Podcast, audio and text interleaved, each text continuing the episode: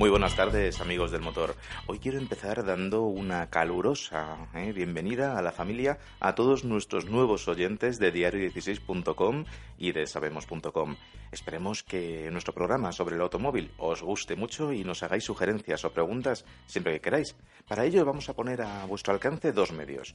Nuestra dirección de Twitter, que es arroba motortimerd, o si necesitáis más de 140 caracteres, que a mí me pasa a veces, también os lo digo, podéis escribirnos un correo electrónico a motortime.radiooftherecord.com con una sola O y dos Fs. Recordad, vosotros también sois protagonistas de Motortime y esperamos vuestra participación con muchas ganas. También sois parte del equipo.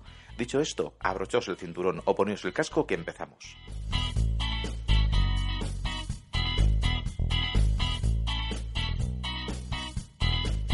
Como es costumbre, vamos a hacer un pequeño resumen de los contenidos de hoy.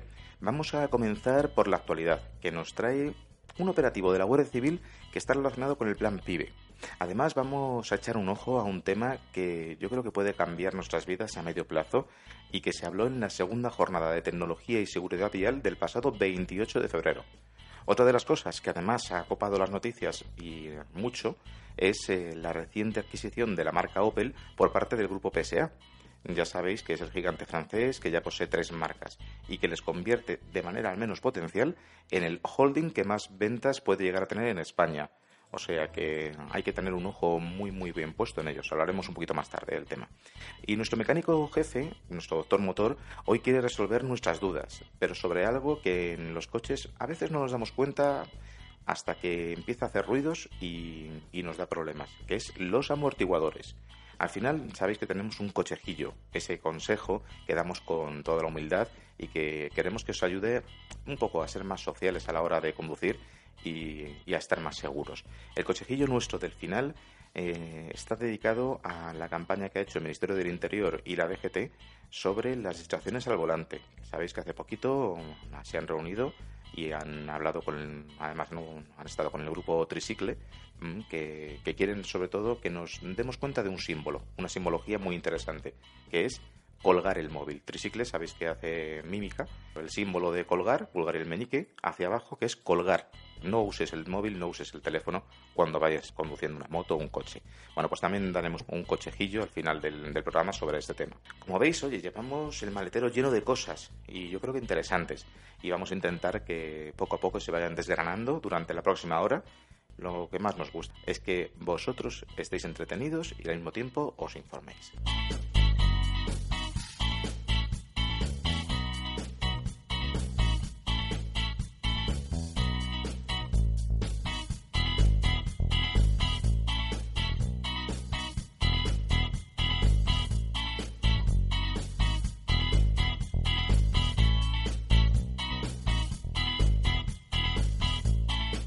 Esta pequeña entradilla, vamos adelante con la actualidad del motor. Bueno, como comentábamos, el mes pasado la Guardia Civil, desde su central de Ciudad Real, ha realizado la operación Preveo.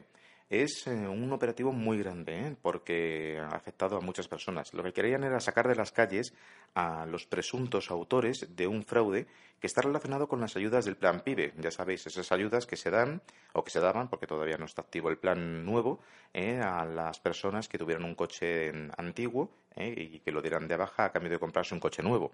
Bueno, pues eh, ha habido un presunto fraude, una presunta estafa, y así nos lo comentaban precisamente en el canal oficial de YouTube del Cuerpo de la Guardia Civil. La Guardia Civil ha detenido a 78 personas e investiga a otras 29 por un fraude masivo en el plan PIBE.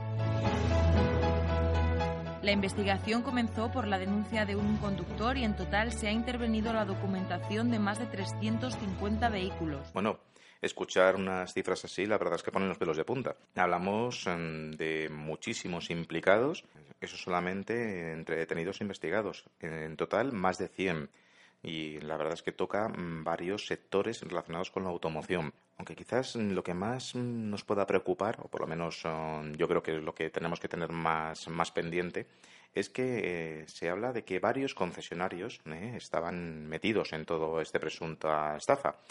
Y encima es que incitaban a los clientes a cometer un delito. La red, que operaba en nueve provincias, estaba integrada por trabajadores de talleres, concesionarios y gestorías. Así, cuando un comprador quería adquirir un vehículo nuevo, el concesionario le inducía a comprar la documentación de uno viejo para darlo de baja y beneficiarse del plan PIBE. El ahorro que conseguían los que picaban pues no era relativamente muy alto, comparativamente con lo que cuesta un vehículo nuevo. A ver, de ahorro eran de 150 a 450 euros. Hombre, desde nuestro punto de vista, nada justifica en ningún caso ir en contra de la ley.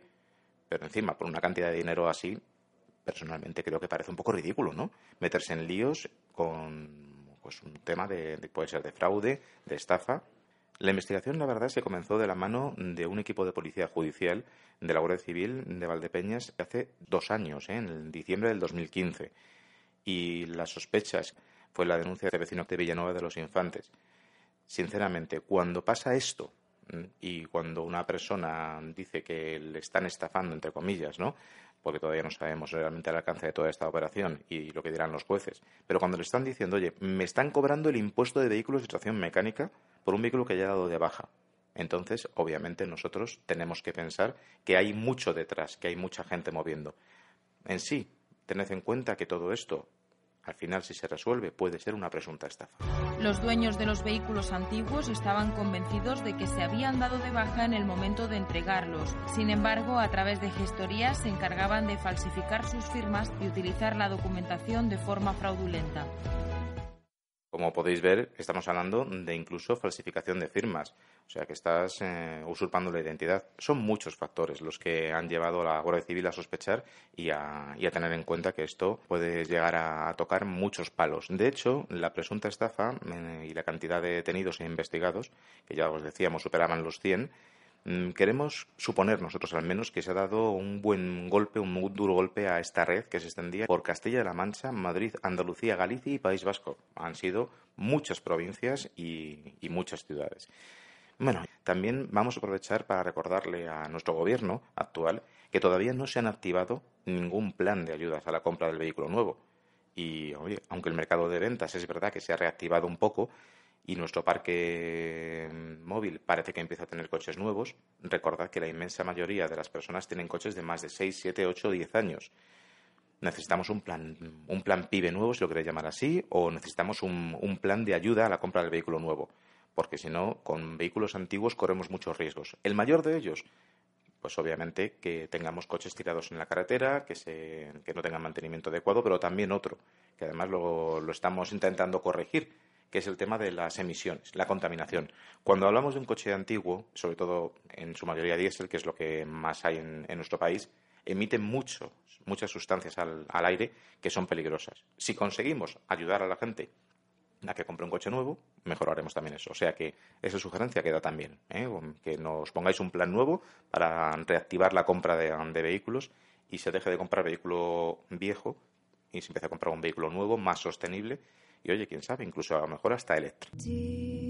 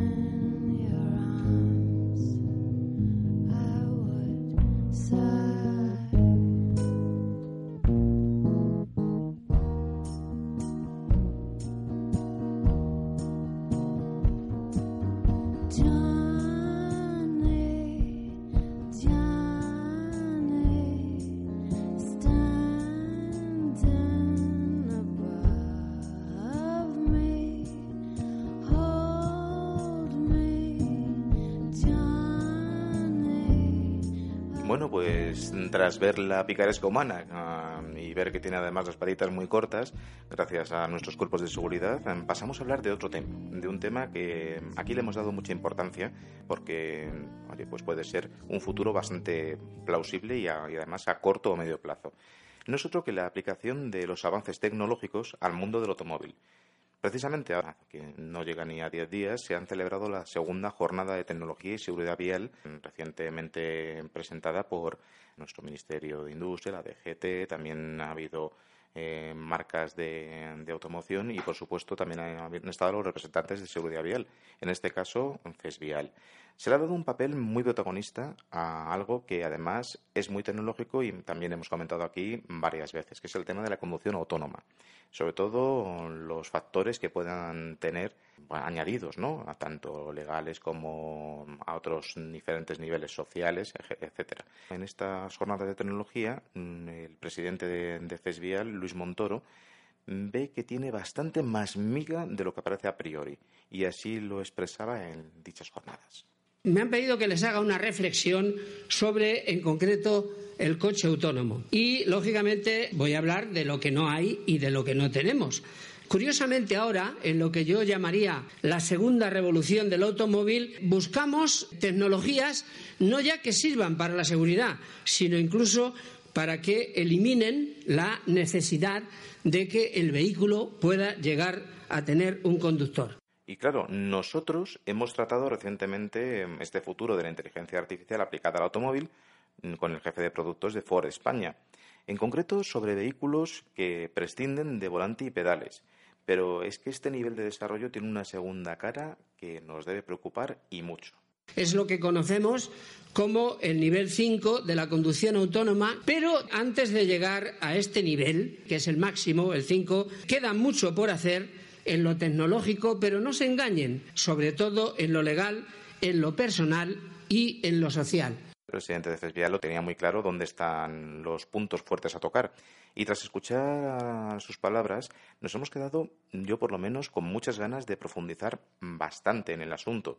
Y para ello hemos invitado a una persona que es compañera de, de, Luis Montoro, es Javier Llamazares, director general de la Fundación Española para la Seguridad Vial, de CESVIAL, porque queremos charlar un buen rato con él. Buenas tardes, Javier, y bienvenido a Motor Time. Hola, buenas tardes, José Luis.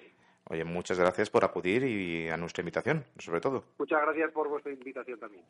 Bueno, ante todo, queremos que nuestros oyentes os conozcan. En pocas palabras, ¿cuál es el objetivo principal de FESVIAL?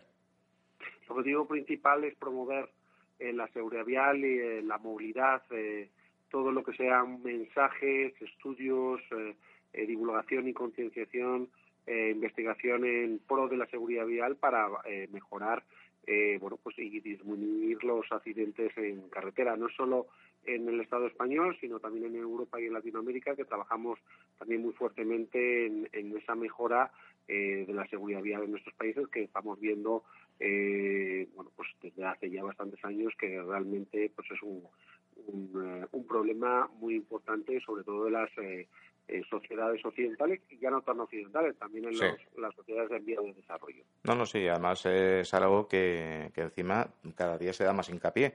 Eh, y, es necesario que, haya, entre comillas, entiéndeme, controladores por detrás que nos vayan pues dando un toque de atención cuando no, no estemos al 100% con estos temas. Pero metiéndonos un poquito en, en faena, acabamos de escuchar las declaraciones de tu compañero y presidente, eh, de Luis Montoro, y lo primero que me viene a la cabeza es, ¿estamos preparados, legal y mentalmente sobre todo, para ver coches conduciendo solos por nuestras carreteras?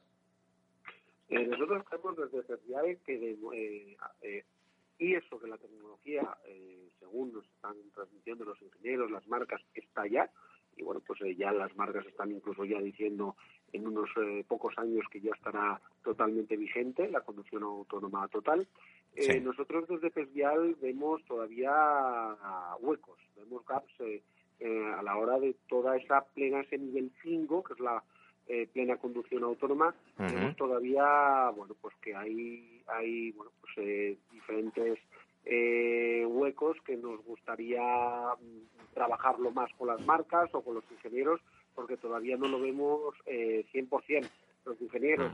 Y en esta jornada que tuvimos hace 15 días, eh, tanto las marcas como los ingenieros eh, especialistas que vinieron en conducción autónoma y también hay que decir que tenemos grandes ingenieros españoles en, el extranjero muy muy expertos en, conducción autónoma y tienen una, un prestigio muy grande que eso también hay que comentarlo y hay que decirlo en, emisión. Eh, bueno vemos todavía huecos un poco también por otros expertos y otros especialistas no solo desde FESDIAL o expertos españoles eh, también hay otros que ven bueno pues eh, problemas o, ciertos dilemas eh, a la hora de tener la conducción plena y que vemos bueno pues que cómo vamos a solventar esos puntos que vemos que pueden que pueden ocasionar problemas. Entonces por eso bueno vamos a vamos a ir viendo cómo evoluciona el tiempo y lo vamos y lo vamos iremos viendo con las marcas y con, y con los ingenieros. Estaremos ahí pendientes a ver que, que no se dejen ningún ningún rescollito, ninguna, ninguna cosita por, por definir bien, ¿eh? sobre todo porque lo que hablamos, ese nivel 5 supone el, quitar pedal y volante, o sea, pedales, perdón, y volante de, de, los coches. Es decir, que el coche no va a tener interacción con el ser humano, sino que va a ir solo y, y va a tomar sus decisiones. Eso es. El nivel 5, como comentas, José Luis, es eh, totalmente eh, ponernos lo que veíamos en las eh, películas del futuro, que nos ponemos atrás del coche eh, leyendo el periódico, es el nivel 5, es decir, plena totalmente, el, vehículo eh, conduce plenamente con toda independencia y el conductor está haciendo otras cosas. bueno, es un chofer, es un chofer robótico, por decirlo así. Sí, sí, absolutamente. Es bueno, pues lo que veíamos hace años, pues como algo futuro, parece ser, según se está ya planteando, que ya no está en futuro, que es algo eh, ya inminente. Lo que pasa que, bueno, pues también en este programa eh, creo que pues, veremos ¿no? contigo, José Luis, esas cuestiones, esas cuestiones que, que nosotros desde FESVIAL plantamos y que eh, lo comentamos en la, en la jornada, que son, por ejemplo, cuestiones como el dilema moral. Sí, sí, sí, por supuesto que lo vamos a ver, no lo dudes. No lo dudes, vamos, de hecho, mm, vamos a ponernos en, vamos a coger la máquina del tiempo y vamos a ponernos en unos años adelante. Aceptamos vamos a suponer, se han aprobado las normativas y se permite ¿no? que cada país, con su código de circulación adaptado, haya conducción autónoma mm, legal, que sea legal como que un coche conduzca solo. Yo me pregunto, ¿qué tipo de carné tiene que tener el propietario de un coche autónomo? Sí, sí, eh, son, eh, son cuestiones eh, bueno, por ejemplo, a día de hoy la Dirección General de Tráfico eh, se quitó a través de los eh, vehículos que ya tienen el aparcamiento asistido, pues sacar un decreto sobre la regulación de este tema. No es fácil, no es fácil, al final no salió en ese tema, estuvo trabajando, están trabajando en la Dirección General de Tráfico en este tema, porque no es fácil, es decir, vemos otros estados como el estado de California, que ya tiene más avanzado normativa, pero no es fácil porque ¿quién es la responsabilidad? Entonces, eh, primero tenemos que partir a quién eh, o, quién depende en caso de un accidente la responsabilidad. Por, ejemplo, el otro día en la jornada se comentó que ya marcas como Volvo está ya eh, comentando que si hay un accidente la responsabilidad es de la propia marca, pero hasta mm, la jornada o hasta hace poco eso no se tenía no se tenía seguro, es decir, que era un dilema eh, que teníamos una cuestión que se tenía dentro del mundo de la normativa eh, no se tenía contemplado. No, no, era, era un hueco en blanco que la gente no sabía muy bien a qué, a dónde mirar, obviamente. Es verdad que Volvo mm, ya tiene tienen coches que desde el mismo móvil pueden aparcar y salir de un aparcamiento solos, que no es precisamente algo mm, que parezca muy, muy, pues muy fuerte, ¿no? Pero en realidad sí lo es. Estamos hablando que el coche sale y entra solo del aparcamiento mientras tú estás en la acera o tomándote una cerveza. ¿Sabes? ¿Mm? o, y digo una cerveza porque como tú no conduces, encima vas a poder beber alcohol. ¿No? Eso pues eh, yo por la información que tengo, eh, la DGT estaba trabajando este tema por estos vehículos que ya pueden eh, tener aparcamiento eh, asistido lo, o aparcamiento autónomo. Eh, está trabajando, pero es que no es fácil. es normativo no es fácil porque hay muchas cuestiones o muchos planteamientos que hay que trabajar. Es decir, si hay una accidente, de quién es, o un golpe, o una incidencia, de quién es el, el culpable. Bueno, Volvo en este caso sí parece que ya lo asume, ya se llama, pero claro, hay que meterlo en el reglamento de seguridad vial. Entonces, en la ley de seguridad vial, no sé. Eh, lo que sí está claro que de momento todavía estamos en pañales. Estamos muy al principio, hay que trabajar. Estamos muy empeñados en el tema de normativa y la tecnología, según nos transmiten los ingenieros y las marcas, está muy avanzada ya, porque efectivamente parece ser que esto eh, ya es una realidad, o prácticamente en unos años va a ser una realidad total. Sí, eh, hablábamos con, hablábamos con la gente de Ford, precisamente, que para el 2021 se esperaba ya un coche autónomo, un, no sabemos si un Ford Mondeo o como se llame, ¿vale? El modelo en ese momento, pero posiblemente un Ford Mondeo autónomo. A mí hay otra cosa que, por ejemplo, has comentado antes Estados Unidos, que ya es verdad que hay algunos estados que tienen admitido que tienen la, legislación adaptada a la conducción autónoma. Por ejemplo, para los Tesla, que se pueden, se permite que conduzcan solos. El Tesla, para la gente que no lo sepa, es un un turismo eléctrico 100% de altas prestaciones y con una carga tecnológica espectacular. Pero a mí, por ejemplo, en Estados Unidos, los chavales de 16 años pueden conducir. ¿Podemos llegar a eso en España también, eh, en este caso, Javier? perdona, no, no, sí, te, te, decía que en Estados Unidos, por ejemplo, un chaval de 16 años, que es un adolescente, puede conducir.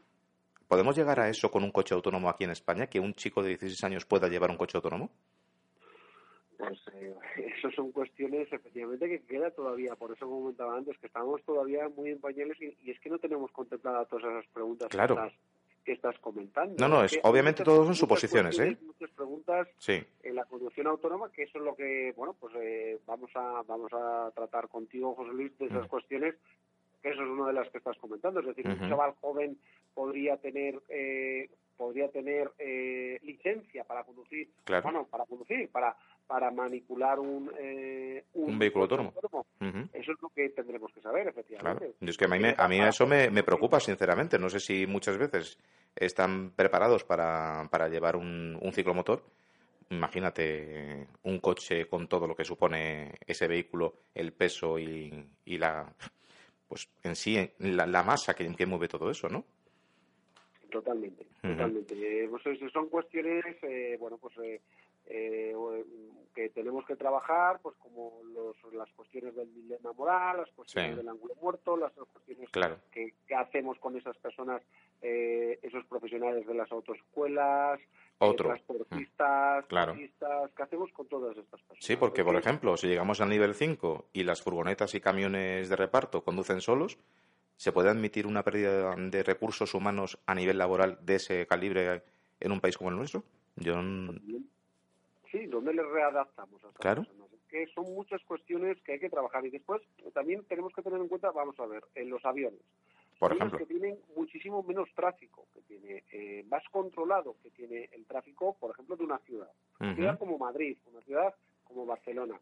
Eh, necesitan un piloto y un copiloto para aterrizar y para despegar. Eh, y cuando se tiene el piloto automático, cuando lleva, hay turbulencias a un nivel eh, de turbulencias altas, eh, el mismo dispositivo autónomo, el piloto automático, saca un aviso en el cual tiene que coger el vehículo el, conductor. Es decir, si toda esta eh, información o todo este software que estamos trabajando lo hacemos a través de Internet, se nos comentaba los ingenieros en esta jornada, las marcas, se hace a través pues de Internet toda esa información que hay que llevar al vehículo eh, nos imaginamos, estamos en una montaña, no hay cobertura. Por ejemplo. Eh, eh, hay una, ¿Un inhibidor? Hay, no sé, un, inhibidor que, que, está, que está cortando las transmisiones, por ejemplo. Eso es. Y está en ese momento el conductor echándose una siesta. Pues está leyendo. Sí, sí. claro, es que el piloto y el copiloto tienen que estar al 100%. uno u otro en la cabina pendiente. Claro. cuando llegan esas turbulencias. Entonces, ¿qué hacemos? Claro, es que entonces no es conducción autónoma total, es decir, no es el nivel 5. Será nivel 3 o ya nivel Sí, semiautónomo, lo que se conoce. Y luego hay otra cosa, por ejemplo, que a mí me, me preocupa también. En el caso, tú decías, de Volvo, ellos admiten que, que, pueden ser responsables, pero ¿qué seguro, qué tipo de seguro tiene que tener un, un coche de estos que conduce solo, que circula solo, que se va y vuelve cuando quiere, entre comillas?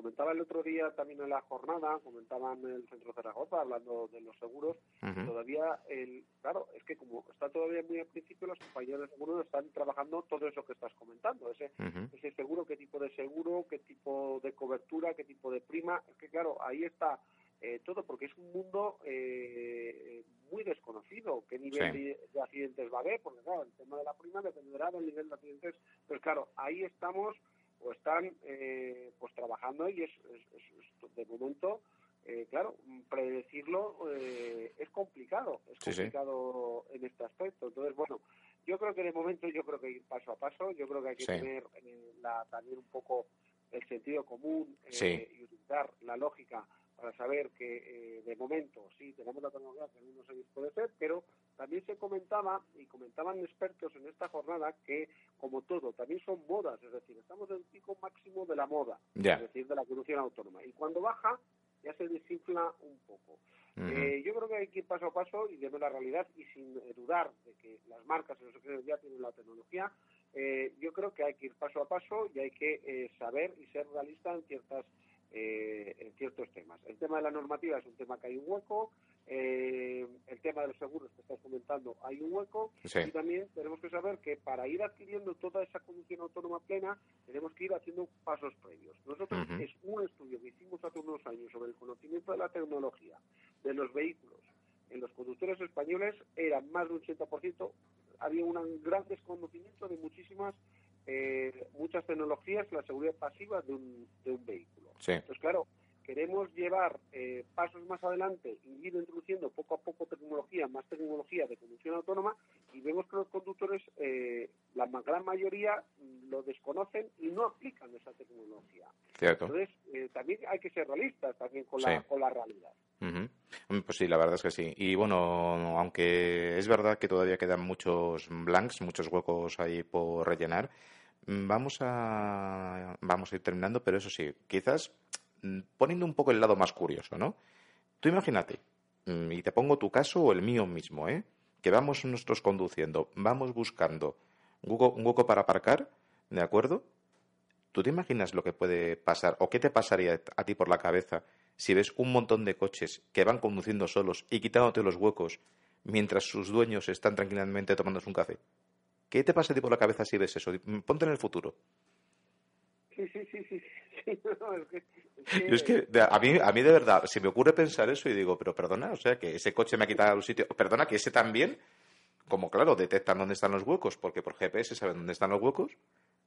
O sea, ¿Cómo, efectivamente, ¿cuál va a ser la reacción ante, eh, ante un, un, vehículo que no tiene conductor? Claro. ¿Cómo vas a reaccionar? ¿Cómo reaccionamos? por mucha inteligencia artificial son máquinas, eh, claro. robots. Entonces, eh, no lo sé. Eh, la verdad que lo, comentas muy bien, mm. aunque sean detalles pequeños, pero son detalles que acumulados, cuestiones que acumuladas mm. todavía queda un mundo por contestar totalmente. Y bueno, pues vamos a ver, porque los ingenieros lo comentaban el otro día, cuestiones, por ejemplo, que antes la conducción hablábamos de cámaras, ahora ya solo de la cámara lo han traducido a sensores. Bueno, pues a ver todas estas cosas, estas cuestiones, cómo los ingenieros los van, lo van solventando, que esa es la gran cuestión. Es decir, a lo mejor, bueno, los ingenieros a todas estas cuestiones, a todos estos planteamientos... Tienen respuestas, sí, pero, pero nosotros estamos, estamos en, una, en un mundo aparte, porque no nos, no nos llega toda la información que nos gustaría que nos llegara, ¿sabes? Totalmente, totalmente. Mm. Totalmente, y pues la realidad efectivamente es que eh, los conductores no utilizan en los vehículos, no utilizan la tecnología que se les va llegando. Totalmente de acuerdo.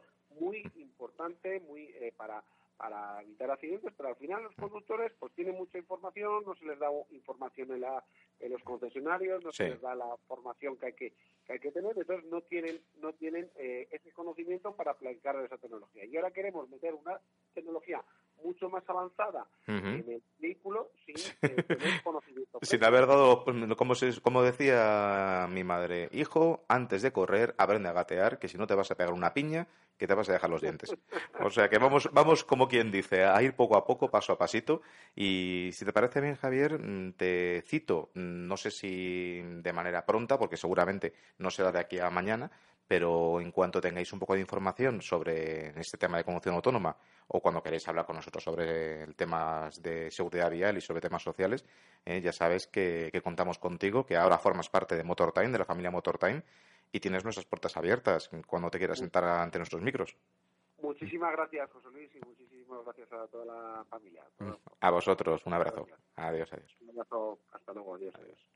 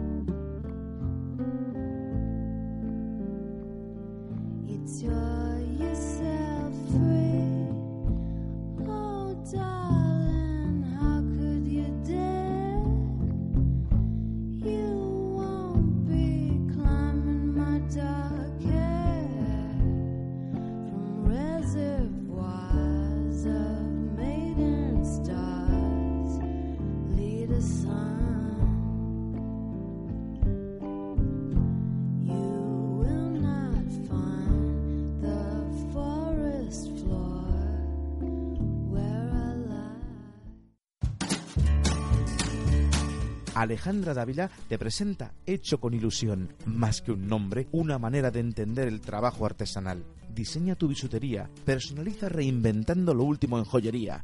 Descubre todas mis creaciones en Instagram buscando arroba hecho con ilusión.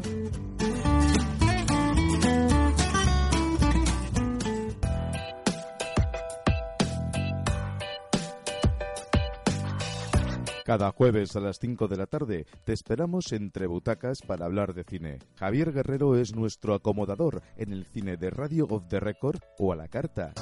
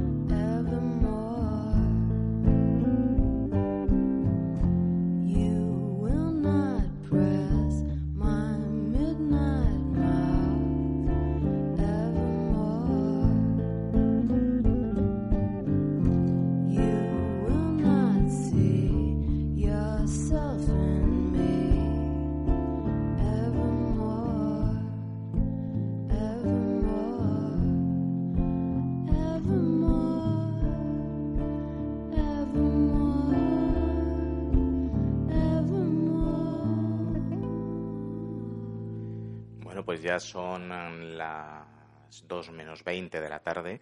Hay una noticia que lleva resonando toda la semana en los oídos de clientes y, como no, de los inversores europeos y estadounidenses. Se trata de la reciente venta de una de las marcas del grupo de automoción americano General Motors, GM. Se trata de Opel, o también como la conocemos en Reino Unido como Vauxhall. En, caso, ¿no? en este caso ha sido adquirida hace unos días por eh, la multinacional francesa PSA, que ya de por sí era propietaria de las marcas de automoción Peugeot, Citroën y DS. DS que es la marca de lujo, por decirlo así, de Citroën. Con, la verdad, un movimiento maestro que consideramos um, bastante, bastante caro, les ha costado la friolera de 2.200 millones de euros. La empresa Gala, la empresa francesa, se va a posicionar como el segundo mayor fabricante de vehículos de la zona euro. Y obviamente porque no pueden superar a Volkswagen, que a pesar de todos sus problemas con el Dieselgate, fíjate, siguen siendo los grandes productores de, Europa. Y después de comprar a esta empresa, prevén que pueden llegar a producir hasta 4,3 millones de coches al año entre las cuatro marcas. No está mal, ¿eh? La verdad es que estamos hablando de una, de una cantidad muy seria. Bueno, pues el presidente de PSA, Carlos Tavares, en rueda de prensa y en un perfecto español, eso sí, dijo a, a los empleados relacionados con el nuevo grupo PSA Opel, que pues trabajan en nuestro país, en España, que debían estar tranquilos. Lo dijo literalmente, tranquilos, porque no se van a tocar de momento las tres plantas de producción que desde ahora ya poseen en España. Mm, me imagino que los que vivan cerca lo sabrán. En los, para los que no lo sabéis, Peugeot tiene una, una planta en Vigo, Opel tiene otra en Figueruelas, que está en la provincia de Zaragoza, y los madrileños saben que en el sur de Madrid, en la zona de Villaverde, tienen una gran fábrica, la, marca Citroën. Entonces, hemos visto que esta, esta fusión, ¿vale? Puede, puede ser eh, potente, pero también quiero que escuchéis las declaraciones que hizo a los micrófonos de televisión española el presidente de PSA, Carlos Tavares, sobre esos conceptos de producción y sobre la nueva planta de Opel que han adquirido. El rendimiento de una planta industrial se mide por la mejora de la calidad, la reducción de costes y la capacidad para respetar los planes de producción. No dudo ni por un instante de que la fábrica de Zaragoza vaya a seguir la misma dinámica. Bueno, pues el mensaje, la verdad, eh, es que es como mínimo tranquilizador, decíamos antes. Mm, la cosa es que si él no tiene dudas sobre que todo va a ir muy bien, entonces queda la segunda parte, ¿no? Esos cerca de 14.000 empleados, trabajadores de las tres plantas, pues puedan tener sus dudas. A ver, se está relanzando la venta de coches nuevos, lo hemos dicho una y un millón de veces. Dice el gobierno que la economía nacional también está, está subiendo. Pero claro, si los sindicatos creen en todo lo que está pasando, en todo lo que está comentando el presidente de, de PSA, todo va a ir bien. Pero los comités de empresa están vigilando muy de cerca los derechos de los trabajadores de las tres plantas. Mm, no se puede vulnerar ninguno de esos derechos. Por ejemplo, hemos oh, recabado unas declaraciones, unas palabras de Manuel Gómez Rey, eh, que es el del comité de empresa del grupo PSA, que también hizo para Televisión Española. Consideramos que debe de haber un compromiso por parte del grupo del mantenimiento de la estructura industrial y de todos los empleos que el grupo tiene en, en este caso en nuestro país, en España. Está muy claro, ¿no? Hay que mantener los empleos y, y hay que cuidar de esos trabajadores para que no no, tengan miedo. Si aquí básicamente estamos hablando de miedo. Estamos hablando de que la gente no esté permanentemente asustada por si va a perder su trabajo o si va a tener trabajo el mes que viene. Hay que tener en cuenta que son tres plantas muy grandes, muchos empleados y obviamente pues hay, personas que tienen también pues, pendiente ¿no? el, ver qué está pasando. ¿eh? Por ejemplo, es el caso de Rubén Pérez, que es el representante de PSA en Vigo ya nos avisaba en estos mismos micrófonos de televisión española de que no respetar las promesas pode acarrear consecuencias. De tener algunhas consecuencias a futuro e que habrá que seguirlas moi de cerca para ser capaces de que en noso país seamos capaces de manter as tres plantas que existen e o volumen de emprego que temos a día de hoxe. Esto es una de las cosas que van a tener que tener muy vigiladas, muy de cerca, desde la dirección de, de la empresa en Francia. Finalmente, hay otra persona que hemos querido también recoger, que es el portavoz del comité de empresa de la planta de Opel, que es la última afectada, ¿no? La última que ha sido comprada con esta, con esta fusión. Él también eh, declaró a televisión que es esencial el respeto de todos los pactos hechos, pero no solo en nuestro país, ¿eh? también en toda Europa. Al final, el comité de empresa local y también europeo apoyará o no o, combatirá esta operación en función de que se respeten esos acuerdos, se respeten los convenios colectivos y se respeten las, condiciones que tenemos pactadas actualmente. Pues es cierto, ¿eh? es una fusión muy atrevida, sobre todo dada la situación de ambas marcas, la situación económica de ambas marcas. En el caso de Opel, por ejemplo, llevaba más de 16 años en pérdidas. Indudablemente es un balón de oxígeno para ellos, pero también estamos hablando de que la ha comprado el grupo PSA, que no es que tampoco tengan un, una, una cama muy ancha, ¿no? Porque hace no mucho tuvo que recibir un fuerte rescate económico del gobierno francés. Entonces yo me pregunto, ¿es una buena decisión en este punto meterse en camisas de once varas, como, como diría el refrán, ¿no? Es muy difícil contestar a algo así. Y aunque es cierto que no son totalmente desconocidos, ya que ya han colaborado en el pasado a nivel tecnológico desde hace tiempo, no es una operación fácil. Y yo creo que van a necesitar generar unos niveles de confianza hasta ahora no vistos en el consumidor para que aceptemos toda esta fusión entre Citroën, Peugeot, DS y Opel, entre PSA y Opel. Bueno, también la directiva va a tener que ponerse las pilas, tanto en la parte de empresa como en la parte de sindicatos.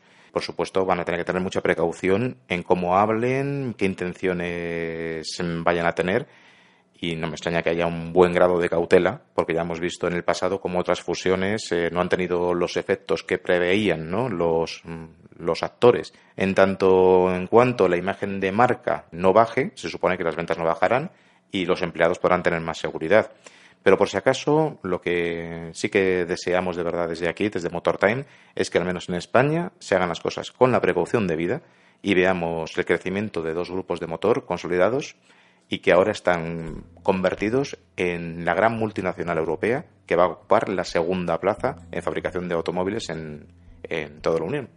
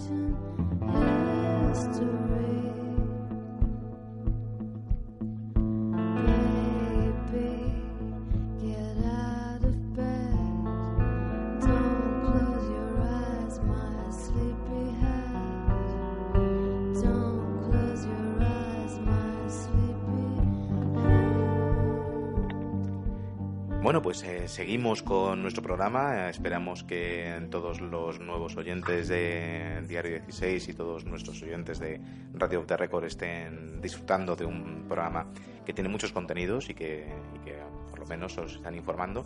Y también esperamos, como os hemos dicho antes, que os entretengan. Y el siguiente paso viene en la parte de aprender un poquito, ¿no? Aprender un poquito de, de mano de un mecánico que tiene mm, casi 40 años de experiencia es nuestro doctor motor, nuestro mecánico experto, a que ya saludamos. Buenas tardes, Mané. Hola, buenas tardes. ¿Cómo estamos? Muy bien, ¿y vosotros? Fenomenal. La verdad, ya esperando que llegaras, porque nos has dejado los dientes largos. ¿eh? La semana pasada nos dijiste que ibas a hablarnos de amortiguadores y yo tengo muchas ganas de saber, pues oye, en primero y básicamente, ¿cómo afecta eso a un coche? ¿Qué, tiene que ver que un amortiguador esté bien o esté mal en un coche? Bueno, lo primero es que la estabilidad de un coche fundamentalmente es muy importante. Y entonces el amortiguador lo que hace es ayudar a que estabilidad sea total. Entonces, eh, hablamos de amortiguadores, pero también tenemos que podríamos hablar también de las suspensiones, que es ¿El sistema de suspensión? Sí. Sí, sí, sí. Dime. No, no, sí. A ver, eh, me comentabas que afecta mucho la estabilidad. en general, cuando hablamos de un sistema de suspensión, eh, tú me has puesto, me has mandado antes un mensaje con los componentes. Me hablabas de ballestas, muelles helicoidales, barras de torsión, amortiguadores, estabilizadoras. Sinceramente, todos estos términos son muy complicados y para mucha gente seguramente serán difíciles de entender. O sea que vamos a usarte un poco de maestro. Cuéntanos, ¿qué es todas estas cosas que, que forma un sistema de suspensión en un coche? Claro, son los sistemas con los que se construye el sistema de suspensión de los coches. ¿eh? Los sistemas pueden ser eh, de eje rígido sí. o, o, independientes. ¿eh? ¿Y qué es una cosa y qué es otra, para que la gente lo sepa? Bueno, pues las suspensiones de eje rígido son las que proceden de los antiguos carromatos, porque la de suspensiones cuando llevan eh, empezaron con unas ballestas, ballestas, lo que conocemos lo que son las ballestas en los, en los automóviles. ¿Los de caballos? ¿Me, me, hablas de todos estos o...? Sí, y después, a partir de ahí, empiezan ya a desarrollarse otros tipos de suspensión que hicieran más confortable el, y más segura la, el, movimiento de los, de los automóviles y los carromatos, ¿no? Ajá. entonces, eh, se utilizan para todo esto, se utilizan pues a partir de empiezan después los muelles liquidales, sí. barra de torsión, sí. también se han utilizado, y dentro de los componentes fundamentales, amortiguadores y las estabilizadoras, que son los que dan ayuda y soporte a, las suspensiones. Y todo esto, por decirlo así, es lo que permite que el coche se mantenga pegado a la carretera. Efectivamente, efectivamente. Vale, vale. Que el vehículo, cuando, a medida que circula, pues eh, las ruedas rebotan, con el mismo eh, asfalto, pues puede rebotar y ese rebote lo absorbe en principio los amortiguadores, la amortiguación. Y vuelve a lanzar la rueda hacia abajo para que se pegue, ¿no? Claro, efectivamente. Y después el sistema de suspensión, en función de cómo van, de, los, tipos que hay, pues, claro, mm, tienen mayor o menor agarre, porque no es lo mismo el, que hablábamos de, de, eje rígido, sí. entonces es una barra que comunica una rueda con otra, entonces si rebota una rueda, ese, ese rebote se transmite a la otra, sí. y entonces el agarre es inferior. En, cambio, ya cuando se utilizan los sistemas independientes, pues ya cada rueda lleva su propio sistema de suspensión y hace que, que se eh, pegue mejor a la carretera individualmente cada rueda. Claro, eso me imagino que asociado a los sistemas electrónicos como el ABS o el control de tracción, el de estabilidad, todos estos sistemas de seguridad activa que permiten que no se te vaya el coche, que no pierda el control, ¿eh? actúan un poco en connivencia con esta amortiguación para que sea más seguro conducir. O yo lo entiendo así, ¿no? Efectivamente. Ya, ya, ya. Y me hablabas también de que la suspensión, obviamente, los amortiguadores han ido evolucionando de manera progresiva. En este caso, me hablabas primero del eje rígido, que es lo que llevaban los carromatos. Eh, me has hablado también de barras estabilizadoras, que entiendo que, lo que hacen es permitir ¿no? que el coche eh, se mantenga recto. Es, no sé cómo, ¿Cómo explicarlo? Que no exista, que no exista movimientos mm, eh, de inclinación. La barra, la barra se ha utilizado lo que hacen es que eviten la inclinación en las curvas de los automóviles. Vale, vale, vale. Con lo cual así no se va el coche en una curva y no se te va la cuneta, por decirlo así, ¿no? No se incline. Vale, vale, vale. Y luego también me hablabas que ha evolucionado también a sistemas hidráulicos y, con otros tipos de, opciones, ¿no? Como los, los brazos de torsión. ¿Qué significa esto? Explícame. Sí, sí, bueno, efectivamente. Dentro de los tipos de suspensiones, entramos dentro de ellas, eh, pues sabemos las rígidas eran las que clásicas de Ballestones, de los clásicos que todavía mantienen algunos por ejemplo Jeep, mantiene ese tipo de algunos vehículos. La ballesta, que es como una especie de arco con flechas, ¿no? Por decirlo así. La forma de un arco de, flechas, ¿no? Suelen ser con ballestas, suelen ser las rígidas, rígidas, suelen ser con ballestas, las que, eh, que son parabólicas, las ballestas, Así medio son círculo. Los tipos que se usaban. Después pasamos a los sistemas semirrígidos, que entonces ya el puente trasero lleva unos brazos, unos bracitos, que entonces son los apoyos sobre ellos y ya tienen cierta flexibilidad. y evitan que la, el, rebote de una rueda se transmita a la otra en las semirrígidas. Vale, y después pasamos a las que llevan casi todos los vehículos actualmente son independientes, que son las que las que se utilizan normalmente en todo los tipo, tanto en el delantero como en el trasero. En trasero Vale, vale, vale. Oye, pues la verdad es que es un tema muy interesante y, me gusta mucho que me hayas dado esta pequeña definición durante estos minutos, pero creo que hay cosas ahí que se nos quedan un poco en el tintero. ¿Te parecería bien si te, te solicito que para la semana que viene me hables de sistemas de suspensión especiales, que a mí te voy a decir nombres y tú me dices si, si se puede o no estos sistemas hidroneumáticos o suspensión magnética, que son ya mucho más actualizados. Y también, por cierto, hablamos de cómo saber que un amortiguador está en buen estado y lo que cuesta cambiarlo. ¿Te parece bien? Sí, sí, me parece correcto, eh, fenomenal.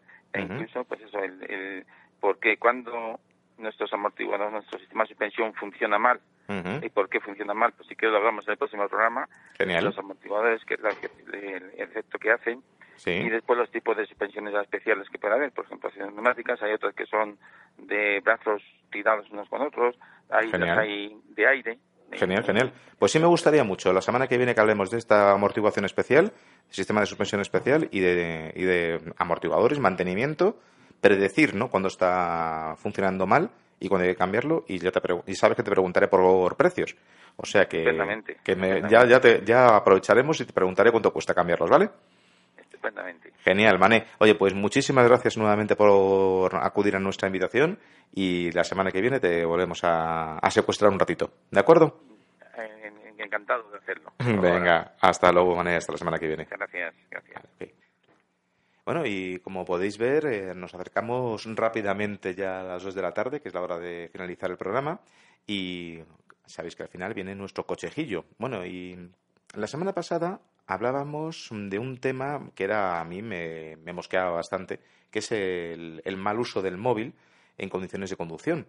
Mm, cuando conducimos no se puede usar precisamente el móvil, ¿no?